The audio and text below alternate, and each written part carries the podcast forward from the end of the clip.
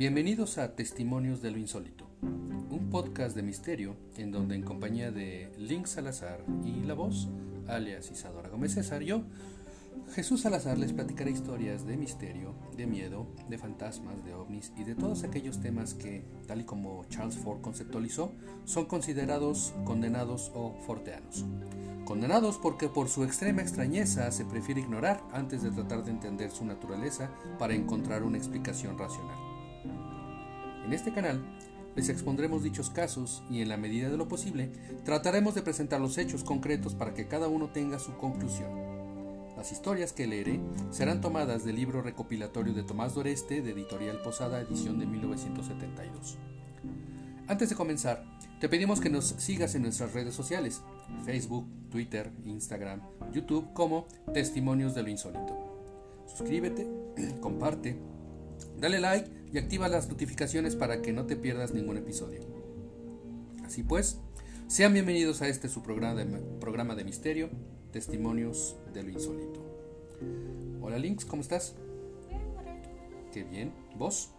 Muy bien, gracias. Hoy um, vamos a eh, ofrecer un episodio distinto, un episodio diferente, porque vamos a, eh, a eh, poner este episodio disponible a partir del de, el 31 de octubre, que es este, el día de Halloween y también es el día antes a el Día de los Muertos en México. Entonces, eh, el día de hoy es una historia diferente, es un cuento de miedo que se llama. ¿okay? Y eh, vamos a, les voy a contar esta historia escrita por A. M. Burrich. ¿ok? Espero que les guste, así tanto como a mí me gustó cuando yo lo leí la primera vez. Eh, y espero que este, sea una, una buena eh, experiencia para todos. ¿Ok? Bien. Bien, Entonces, si quieren eh, reaccionar o comentar algo eh, durante el cuento, bienvenido. Gracias. Smee, de A. M. Burrich. No, dijo Jackson, con una sonrisita tímida. Lo siento, no voy a jugar al escondite. Era Nochebuena y estábamos 14 en la casa. Habíamos cenado bien y nos apetecía jugar y divertirnos. A todos, excepto a Jackson. Cuando alguien sugirió jugar al escondite, hubo gritos de alegría, pero Jackson se opuso, a pesar de que no era propio de él rechazar un buen juego. ¿Es que no te encuentras bien? le preguntó alguien. Estoy perfectamente bien, gracias, dijo, pero añadió con una sonrisa que en parte suavizaba su negativa. Sigo sin querer jugar al escondite. ¿Pero por qué no? preguntó otro. Dudó un poco antes de responder. Pues bien, a veces voy a pasar unos días a una casa donde se mató una chica. Estaba jugando al escondite a oscuras. Ella no conocía muy bien la casa. Había una puerta que conducía a la escalera de servicio. Al tratar de esconderse, pensó que la puerta llevaba a una habitación. Abrió la puerta y saltó, aterrizando al final de las escaleras. Con la caída se rompió el cuello. Todos nos quedamos muy serios. La señora Fairley dijo, ¡Qué horror! ¿Y estabas tú allí cuando ocurrió? Jackson agitó la cabeza tristemente. No, dijo, pero estaba allí cuando ocurrió algo más. Algo aún peor. ¿Qué puede ser peor que eso? Os contaré una cosa, dijo Jackson. Dudó unos instantes y siguió. No sé si alguno de vosotros ha jugado alguna vez un juego llamado Smee. Es mucho mejor que el escondite. El nombre viene de It's Me, que en inglés quiere decir soy yo. A lo mejor os gustaría jugar a esto en vez de al escondite. Os voy a contar las reglas del juego. A cada jugador se le da un trocito de papel. Todos los papeles están en blanco excepto uno. Nadie sabe quién es Smee, salvo el propio Smee. Se apagan las luces y Smee abandona en silencio la habitación y se esconde. Pasado un rato, los otros salen a buscarlo, pero, claro, nadie sabe a quién está buscando. Como están a oscuras, cuando un jugador tapa, topa con otro, le desafía diciendo, Smee. El otro contesta, Smee, y siguen buscando. Pero el verdadero Smee no contesta cuando alguien le desafía. Así que el jugador que lo encuentra antes se queda en silencio junto a él. Luego llegará un tercer jugador que al lanzar su desafío y no obtener respuesta se unirá a los dos primeros. El juego continúa así hasta que todos los jugadores están juntos. El último que encuentra a Smee tiene que pagar una prenda. Es divertido, ruidoso y muy entretenido. En una casa grande se suele tardar mucho en encontrar a Smee. A lo mejor os gustaría probar. A mí no me importa pagar mi prenda de antemano y quedarme aquí sentado junto al fuego mientras vosotros jugáis. Suena bien, dije yo. ¿Has jugado tú también, Jackson? Sí, contestó. Jugué en la casa de la que os estaba hablando. ¿Y estaba ella? Me refiero a la chica que se rompió. No, no, dijo alguien. Ya nos ha dicho antes que no estaba el día de la chica que, que la chica se rompió el cuello. Jackson se quedó pensativo. Pues, en verdad no sé si estaba allí o no temo que sí estaba. Porque éramos 13 jugadores y sin embargo, en la casa solo estábamos 12 personas. Además, yo no sabía el nombre de esa chica, así que cuando oí su nombre susurrado en la oscuridad, no me preocupé. Pero os digo que no pienso volver a jugar a este tipo de juegos. Pasé mucho tiempo después muy intranquilo. Así que Prefiero pagar mi prenda de antemano. Todos nos quedamos mirándolo. Sus palabras carecían de sentido. Tim Bouche, que es un hombre más amable que conozco, nos sonrió y dijo, parece una historia interesante. Venga, Jackson, cuéntanosla en lugar de pagar la prenda. Muy bien, dijo Jackson. Y esta es su historia. ¿Conocen a los Sandstones? Son primos míos y viven en Surrey. Hace cinco años me invitaron a pasar con ellos la Navidad. Es una casa vieja, con un montón de escaleras y de pasillos innecesarios. Un extraño se perdería allí fácilmente. Pues bien, fui a pasar la Navidad.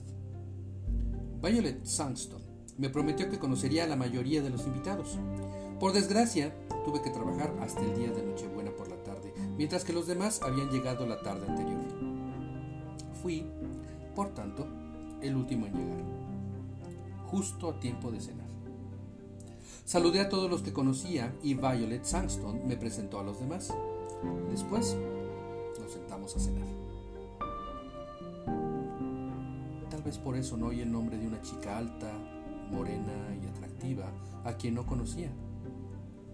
Había mucho movimiento y yo soy muy despistado para recordar los nombres.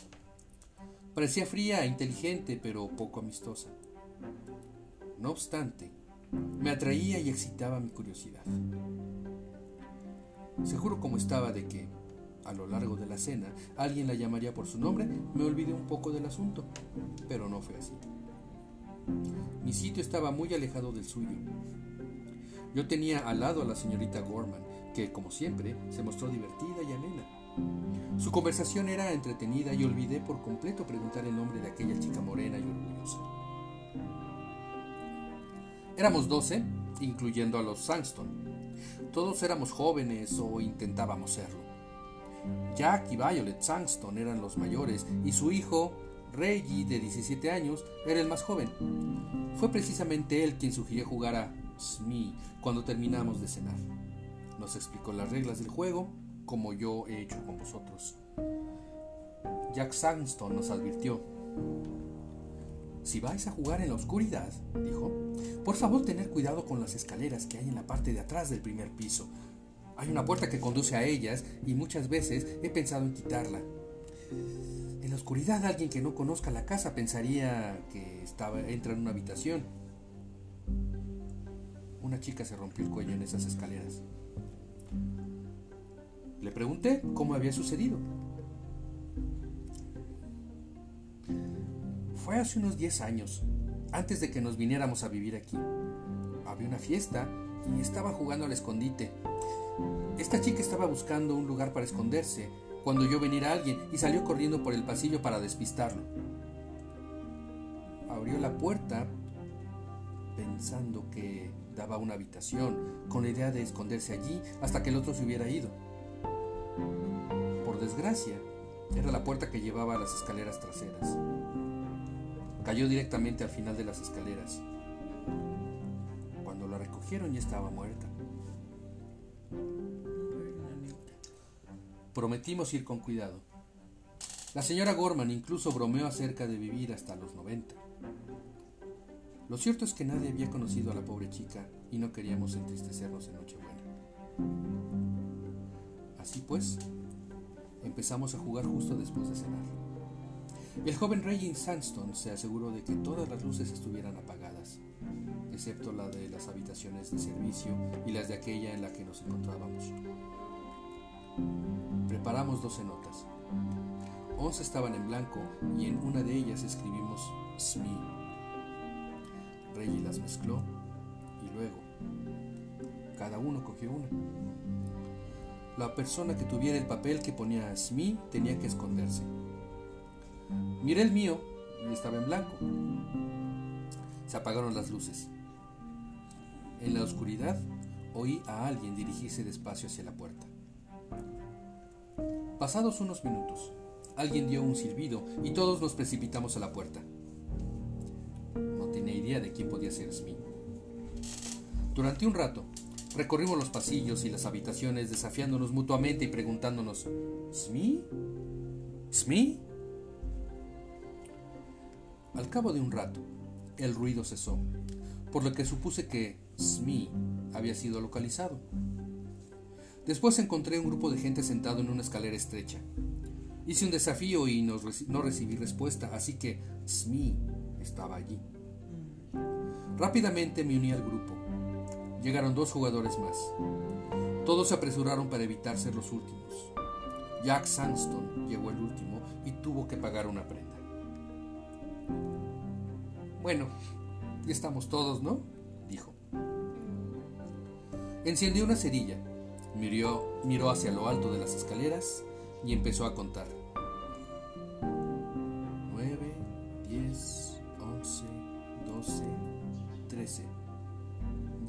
Y se rió. Pero bueno, sí salió uno de más. Se apagó la cerilla y encendió otra. Empezó a contar otra vez. Llegó hasta 12. Entonces, desconcertado, exclamó me salen 12 y aún no me he contado. No puede ser, reí. Seguramente ha empezado consigo mismo y ahora se quiere contar otra vez. Su hijo sacó la linterna. Daba mejor luz que las cerillas, por lo que todos nos pusimos a contar. Por supuesto, 12. Jack se rió. Bueno, dijo entre risas, estaba seguro de que había contado 13 las dos veces anteriores. A mitad de las escaleras, Violet Sangston dijo, con cierto nerviosismo, Yo he notado que había alguien dos escalones por encima de mí. ¿Es que se ha movido usted, capitán Ransom? No, no me he movido. Sin embargo, hubiera jurado que había alguien sentado entre usted y yo. Durante unos instantes se produjo un incómodo silencio. Algo se palpaba en el aire. Era como si un dedo helado nos hubiera tocado a todos, como si sintiésemos que algo extraño y desagradable acababa de suceder y podía suceder otra vez. Entonces, empezamos a reírnos de nosotros mismos y nos sentimos normales otra vez. Solo éramos doce, eso era todo. Riéndonos aún, volvimos al salón para empezar de nuevo. Esta vez yo era Smee. Violet Sangston me encontró mientras buscaba un escondite. Esa partida no duró mucho. Pronto nos reunimos los dos otra vez y el juego acabó. A Violet le dio frío, así que su marido subió a su habitación a cogerle una chaqueta. En cuanto se hubo ido, Reggie me tocó el brazo. Estaba pálido. Parecía encontrarse mal. Rápido, me susurró. Tengo que hablar contigo. Ha sucedido algo terrible. Fuimos a la cocina. ¿Qué ocurre? Le pregunté. No lo sé. Tú has sido Smee esta última vez, ¿no? Pero, claro está, yo no sabía nada. Mientras mi madre y los demás iban a la oeste de la casa y te encontraban, yo me fui al ala este. Hay un armario muy profundo en mi habitación. Pensé que era un buen escondite, que tal vez Smee estuviera allí. Abrí la puerta en la oscuridad y toqué la mano de alguien. Susurré, ¿Smee? Pero no obtuve respuesta. Así que creí que lo había encontrado. Sin embargo, no sé por qué, pero de pronto tuve una extraña sensación, una especie de frío interior. No puedo describirlo, pero sentí que algo iba mal. Así que encendí la linterna y vi que allí no había nadie. Pero estoy seguro de que había tocado una mano. Y nadie pudo haber salido del armario sin que me percatara, puesto que yo estaba justo delante de la puerta. ¿Qué crees tú que habrá pasado? Que creíste tocar una mano, contesté. Soltó una breve risita. Sabía que dirías eso, contestó. Debí imaginármelo, ¿verdad? Es la única explicación. Le dije que efectivamente esa era la, única, la única explicación. No obstante, noté que aún temblaba. Volvimos juntos al salón a jugar otra vez a Smee. Los demás ya estaban allí, preparados para empezar otra vez. Tal vez fuera cosa de mi imaginación, aunque estaba casi seguro de que no. Pero todo el rato tenía la sensación de que a nadie le apetecía ya jugar otra partida. No obstante, por educación, todos callaron y siguieron jugando. Al mismo tiempo, presentía que algo iba mal. El juego ya no resultaba divertido. Algo en mi interior me alertaba y me impulsaba a ir con cuidado. Había algo sobrenatural e insano flotando en el ambiente. ¿Por qué tenía esta sensación? ¿Acaso porque Jack Sanston había contado 13 jugadores en lugar de 12? ¿O quizá porque su hijo creyó tocar la mano de alguien en un armario vacío? Intenté reírme de mis pensamientos, pero no pude. Así que empezamos otra vez. Mientras íbamos buscando a Smee, Hacíamos tanto ruido como siempre, pero me parecía que la mayoría estábamos fingiendo una diversión que ya no existía. Al principio, me quedé con los demás, pero pasaba el rato y Smee no aparecía. Por lo que me separé del grupo principal y empecé a buscar en el primer piso del ala oeste de la casa. Y allí, mientras iba palpando los sitios por los que pasaba, tropecé con un par de rodillas. Busqué a tientas y, topé con una cortina pesada y suave. Supuse entonces dónde me encontraba. Al final del pasillo había unas ventanas altas y profundas que tenían un asiento. Alguien estaba sentado en la esquina de una de las ventanas por detrás de la ¡Ajá! pensé. He pillado a Smee. Así que corrí la cortina a un lado y toqué un brazo femenino. Era una noche oscura sin luna, de manera que no podía distinguir a la mujer que estaba allí sentada. Smee, susurré. No hubo respuesta. Cuando Smee es desafiado, él o ella no contesta. Así que me senté a su lado a esperar a los demás. Entonces susurré. ¿Quién eres? Y de la oscuridad me llegó un susurro. Brenda Ford. No sabía el nombre, pero enseguida imaginé quién debía ser.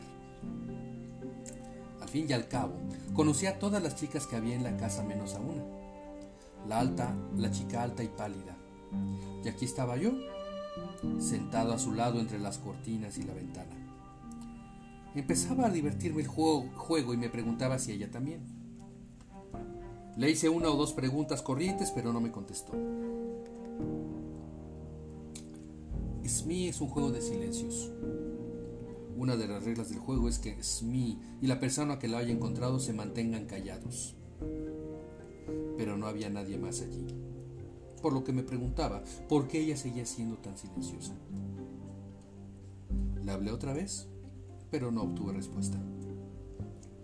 Empezaba a sentirme un poco molesto. A lo mejor es una de esas chicas frías y orgullosas que tienen una pobre opinión sobre los hombres, pensé. Seguramente no le gusto y aprovecha las reglas del juego como excusa, como excusa para no tener que hablar conmigo. Bueno, pues si no le gusta estar aquí sentado conmigo, yo tampoco quiero estar aquí sentado con ella. Así que me fui un poco hacia un lado. Espero que nos encuentren pronto, pensé. Mientras permanecía allí, me di cuenta de que me disgustaba mucho su compañía. Era muy rara. La chica que vi en la cena me había gustado. Me había sentido atraída, atraído por ella y había querido saber algo más de su vida, pero ahora me encontraba realmente incómodo a su lado. La sensación de que había algo sobrenatural, algo que no encajaba, iba en aumento. Recordaba que había tocado su brazo y temblaba de miedo. Quería levantarme y salir corriendo. Recé para que alguien viniera pronto. Justo entonces, oí pasos que se acercaban por el pasillo. Al otro lado de la cortina, alguien tropezó con mis rodillas. La cortina se corrió a un lado y una mano femenina me tocó el hombro. ¿Smee? Susurró una voz que reconocí enseguida. Era la señorita Gorman. Por supuesto, no recibió respuesta. Se sentó a mi lado y empecé a sentirme mucho mejor. Eres Tony Jackson, ¿verdad? Sí, susurré. No eres Smee, ¿no? No. Está a mi lado. Estiré el brazo para tocar a la persona que estaba a mi izquierda. Oí sus uñas rozar un vestido de seda. Hola, Smee. ¿Cómo estás? ¿Quién eres? Uy, va en contra de las reglas hablar. Ay, ¿qué más da? Tony, vamos a saltárnoslas. ¿Sabes? Este juego empieza a aburrirme. Espero que no quieran que juguemos toda la noche a lo mismo. Me apetecería jugar algo más tranquilo, todos reunidos en torno al fuego. A mí también, respondí. ¿Por qué no lo sugieres tú? Hay algo desagradable en este juego, algo incómodo. Te pareceré tonta, pero no puedo dejar de pensar que tenemos un jugador de más. Alguien que no debería estar aquí. Eso era exactamente lo que yo sentía, pero no dije nada. Sin embargo, la llegada de la señorita Gorman había disipado mis temores y me encontraba mucho mejor. Continuamos charlando. ¿Cuándo nos van a encontrar? dijo la señorita Gorman. Pasado un rato, oímos pasos y la voz del joven Reggie que gritaba: ¡Hola! ¿Hay alguien ahí? Sí, contesté. ¿Está contigo la señorita Gorman? Sí. Pero ¿qué os pasa? Los dos tenéis una sanción. Llevamos esperándonos, esperándoos un montón de rato. Pero si aún no habéis encontrado a Smee, me quejé. Vosotros no lo habéis encontrado, querrás decir. ¿Yo haré Smee esta vez? Pero si Smee está aquí con nosotros, me lamenté. Así es, añadió la señorita Gorman. Abrimos completamente la cortina y miramos hacia el punto que enfocaba la linterna de Reggie. Miré a la señorita Gorman y a mi otro lado. Entre la pared y yo había un espacio vacío en el asiento de la ventana. Me levanté de un salto y volví a sentarme. Me encontraba mal. Todo, todo daba vueltas a mi alrededor.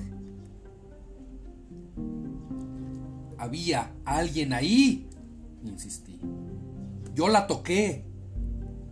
Y yo también, dijo la señorita Gorman con voz temblorosa. Además, nadie podría salir de aquí sin que nosotros nos diésemos cuenta.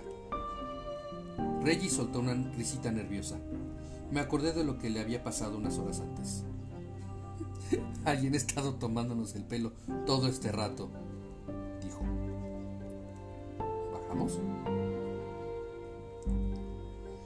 No éramos precisamente los más populares de la fiesta cuando bajamos al salón. Me los he encontrado sentados en el asiento de una ventana detrás de una cortina, dijo Reggie.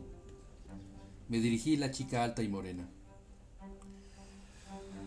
Así que fingiste ser Smee y luego te fuiste, la acusé. Sacudió la cabeza.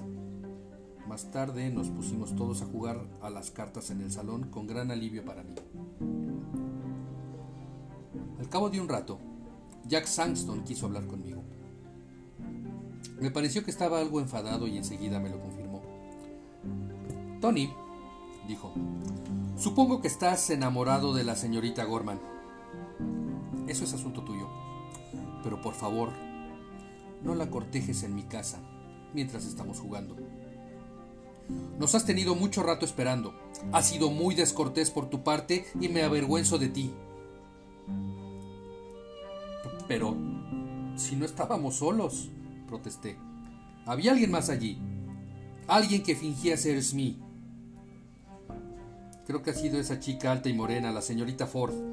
Me susurró su nombre. Claro, luego negó en redondo haber sido ella. Jack Sangston me miró fijamente. ¿La señorita qué? dijo casi sin aliento. Brenda Ford. Al menos eso me dijo. Jack puso su mano en mi hombro. Mira, Tony, dijo. No me molestan las bromas, pero ya es suficiente, ¿no? No queremos preocupar a los demás, ¿cierto? Brenda Ford es el nombre de la chica que se rompió el cuello en las escaleras. Estaba aquí, jugando al escondite hace 10 años. Fin. ¿Y bien? ¿Qué les pareció? Que busca encuentra. No, yo nunca haría eso. ¿No jugarías Está bueno. Pero no, jamás en la vida. ¿Habías escuchado este cuento? Nunca lo había escuchado, pero no. ¿Links? ¿No qué? Interesante. ¿Interesante? ¿Te, atreves- te atreverías a jugar Smee? Tú sí. No, yo ni loca. En, Y eh, específicamente en un día lluvioso. en un día lluvioso, ok. O sea que el día se presta como para jugar Smee. Ok. Ahorita vemos si jugamos Smee. Ustedes. Ok. Eh, bueno, eh, entonces, eh, ¿les gustó esta historia, este cuento de terror? Está bueno. A mí sí me gustó. Pero sí, este. Da cosa. Yo soy bien sacona. Ok, Bien sacona. muy bien. ¿A, Links, a ti, Links, te gustó? ¿Sí? Muy bien. Bueno, espero que a nuestros amigos de eh, Testimonios del Insólito también les haya gustado. Esperamos que lo disfruten. Y eh, bueno, pues queremos agradecer su atención en esta edición especial de Testimonios del Insólito. Eh, eventualmente estaremos hablando de otros temas también y se los estaremos compartiendo de la misma manera. Entonces, vos nos quieres decir por favor en qué redes sociales te podemos encontrar. Claro que sí, en Facebook estoy como Shibun Nail Fashion y como Isa. Ok, muchas gracias. Links, ¿en qué redes sociales te podemos encontrar? En Facebook me pueden encontrar como Link Salazar y en, Instagram, y en Instagram igual como Link Salazar. Ok, pues muchísimas gracias por su atención, muchas gracias por su compañía y nos escuchamos el próximo viernes. Bye. Hasta pronto.